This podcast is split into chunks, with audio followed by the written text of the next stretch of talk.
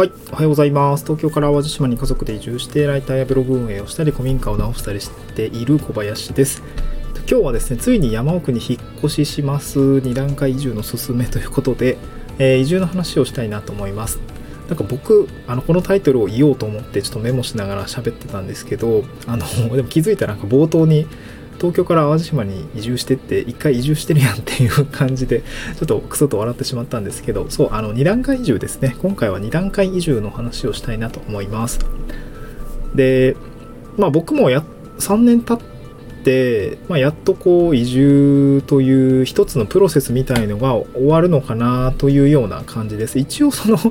えー、初回の移住というのが、まあ、もう3年前になるんですけど移住をして、まあ、生活ががらりと変わって大体今は仕事移住後の働き方戦略室という、まあ、メディアだったりラジオをやったりとかしているんですけど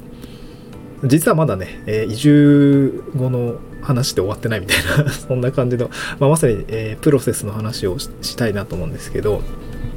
えー、っとですね。まあ2段階移住します。で、山奥に引っ越します。まあ、あの、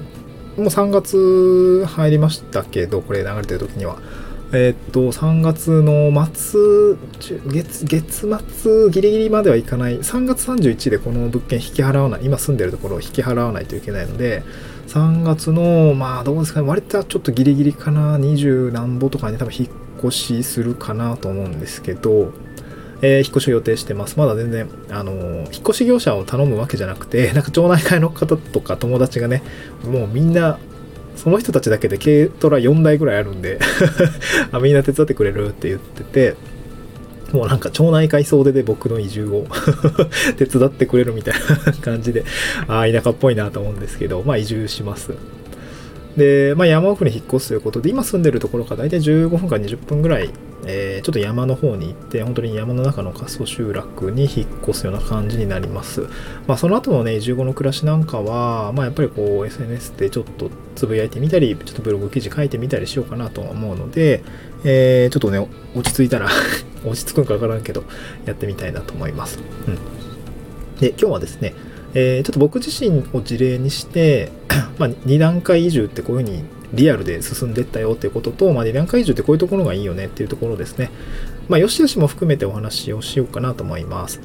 で、まず僕自身ですね、どういう感じで2段階以上が進んでいくのか、あ、そのまま2段階以上って何って話もちょっとちょろっとしたいなと思います。で、2段階以上というのは、えー、まあ、東京から地方に移住するときに、うんと、まあ、段階を踏んで移住していきましょうということがよく言われています。で、理由としては、まあ、環境の変化ですよね。いきなりこ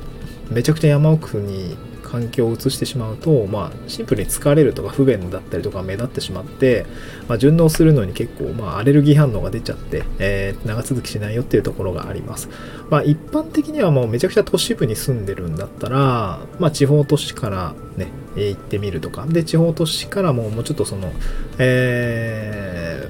ー、まあ人口で言うとどうなんだろうね。僕が住んでるとこは人口4万人で、まあ割と、割と小さい方の都市部だと思う都市部っていうかあの町なので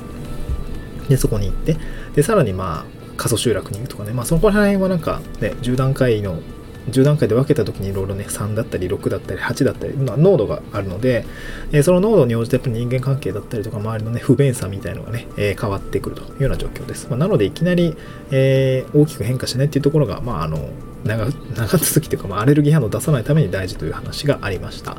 なので僕も一回、えー、兵庫県の淡路島ですね、の洲本市っていうところの、まあ割とこう、島内じゃ、割と街中の方に住みました。えー、っと、で、そこから、に、そこに住みながら、古民家を、えー、山奥の古民家を、まあ、通いながら、まあ、仕事でもあるんですけど、リノベをして引っ越すっていうような感じで、えー、まあ、計画を立ててやっていました。で、それがですね、まあ、あの、一応大詰めというか、古民家をですね、まあ、あの 区画ごとに直していって、えー、やっと引っ越すっていうような感じです。引っ越しって感じです。もう最近、まあ、最近あと、プロパンガスをね、あの、担当者捕まえて、ちょっと7日ぐらいに、あの、立ち会いでちょっとやりましょうみたいな 感じになって、やっとね、インフラが、電気、ガス、水道が整うっていうね、めちゃくちゃ心配なんですけどちゃんとガスがね、あの、お湯が出るのかとか、水はね、まだ電気は多分通る、ちゃんと動いてると思うんだけどね、水道ちょっと不安だな。風呂とかね、まだ新設してまだ一回も使ってないから、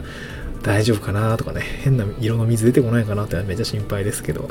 もうちょっとね、早く試運転やらないといけなかったなと思って、ちょっと反省をしています。まあ、あとインフラで言うとネットですよね。これがね、めちゃくちゃ遅延しているんですよ。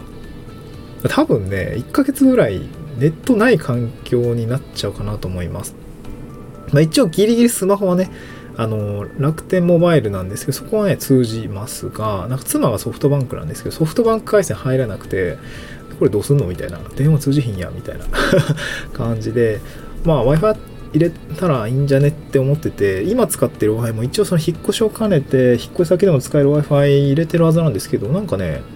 微妙に電波届かなくて、あれダメじゃんってなって。で、まあ固定回線をね、もともと引くつもりで光回線も、あの、依頼してたんですけど、なんかね、2月のぐらいにお願いしたんだけど、まあ大丈夫でしょうと思ったらね、なんと、光回線引っ張ってこれるのは5月というね、5月のゴールデンウィークぐらい。いやいや、めちゃ時間かかるなと思って。ビビりました。だから4月とか、3月はまああれだけど、4月仕事ならんなと思いつつ、ちょっと心配ですね。Wi-Fi がなさそうみたいな。まあちょっとコワーキングスペースに通うかっていう感じですかね。あとまあスマホでテザリングするとかですかね。えー、ちょっと仕事の、ちょっと不安ですねっていう感じです。うんで、今はですね、引っ越しの準備にすす、まあ、引っ越しの準備ももちろん必要なんだけど、その前に家がまだできてないっていうね。まだ床むき出しの、えー、っと、なんだ壁むき出しの断熱むき出しみたいな状況なんで、まあ、早く直さないとなと思うんだけど、まあ、3月の頭ぐらいには、えー、大工さんも来てくれていろいろやるので一旦ね部屋は一旦完成するのかと思うんですけどちょっと不安ですね。まあ本当にだからちょっとこの3月中はねもうなんかチャットワークとかにもですねえー、小林、えー、なんて言うんだろう、えー、なんか、チャットワークってステータス管理機能ないんで、なんか仕事受けます、受けれますとかね、保留中ですとか、停止中ですみたいな、まあ、あの、ランサーズクラウドワークスとかってちょっとあったような気もするんですけど、まあ、スラックとかだったらあったかな、Teams とかもそういうのあったと思うんですけど、そういうのステータス機能なくて、まあなんか自分の名前の あの後ろにこういついつ対応かとかね、えー、書くんですけど、それをね、僕自身は3月中旬から4月中旬まで対応遅延って書いてます。で、転居を伴う事務所移転のためって 書いていたら、クライアントさんから早速、小林さん引っ越しするんですか？みたいな 形で、ちょっと仕事にもね、えー、ご心配とか影響が出ているような感じです。うん、はい。そういう感じで、まあ、あのー二段階重の影響がちょっと徐々に出てるということで、はい。えー、ちょっと脱線しましたけども、まあ、二段階重のですね、実際どういう感じなのかっていうところ、まあ、メリデメですね。で、メリットとしては、やっぱり環境の変化に大きく、あのー、ていうんですかね、うん。まあ、グラデーションがあるので、まあ、アレルギー反応が出ないように、とりあえずこの3年を使って、、まあ、現地に慣れてきたかなと思います。まあ、僕自身もそうだし、家族もそうかな。子供たちもそうですね。最初も子供たちも虫なんか見て、ウィーみたいなことを言ってたんですけど、もう今はダンゴムシ拾って遊んでるみたいな感じなんで、まあ、その辺は結構たくましくなったかなというふうに思いますね。で、あとは、そうですね。僕の場合、古民家をリノベするっていう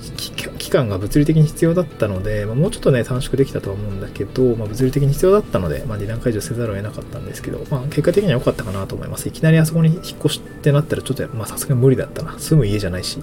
あの住めるような状況の家じゃなかったんで、えー、まあ、タフまあ、家族いたら無理かな。えー、夫婦とかね、一人だったら別に問題ないかも。テント家の中でテント張ってりゃまあ済むはずなんで、問題ないと思うんですけど、まあ、家族連れの場合はね、まあ、まさに二段階重とかの方が、えー、よろしいかなというふうに思います。うん、であと、ま、デメリット的なところで言うと、やっぱ、そうだね、どうだろうなうーん、まあ、効果不効果みたいなとこは多分人によってあると思うんですけど、めちゃくちゃ山奥に住んでみたいなとかね、めちゃくちゃ自然あふれる場所に住んでみたいなと思ってる人が、一旦二段階住でいいかと思って、まあ、その便利な地方に住んだ時に、あれ？なんかもうここでよくねってなる可能性はありますね。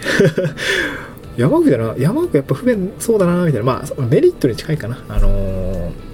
ー、なんかこう、現実を見て、あのー、ちょっと野望が薄れるみたいなことはあるかもしれないですね。僕自身は、あの山奥に行って、まあ、どうなるか分かんないですけど、まあ、実際住んでみてあの楽しいワクワクみたいのが当然あの家が広くなったりめちゃくちゃ広い庭ができたりするんでそこなんかちょっと面白いことができたらいいなと思うのでワクワクしてる部分はまだまだあるんだけれどもそうですね。まあちょっとね、行くまでの道がめちゃくちゃ狭くて不便だったりするのが、ちょっと妻だったり子供たち、ちょっとなんか心配かなとは思うんだけど、まあ、僕在宅だからあんまり、まあでも毎日保育園を送り迎えするから道は通るんだけどね。うん。なんかそのあたりのアレルギー反応みたいなのがちょっとないかっていうのが、まあ直近では心配なところですね。うん。まあ、そうしてやっぱり二段階移住は安全っていうことを踏まえると、まあ、二段階移住の方がやっぱり移住を考えている人にとってはやっぱり重要かなと思いますね。まあ、ちょっと今日もう10分経っちゃったんで、えー、二段階移住の話また別途やりたいなと思うんですけど、まあ、実体験として、えー、まあまあやってこれているし、えー、これから2段階以上するということで、はい。えっ、ー、と、今日もですね、エアコン4台ぐらい買い足して 全部につけていくっていう、あの、電気工場ですね、もう来、今週やるっていうような感じでございます。金かかりますね。まあ、古民家は金かかります。ということで、えー、まあ、ちょっと生の情報をお届けいたしました。はい。また次回の収録でお会いしましょう。バイバイ。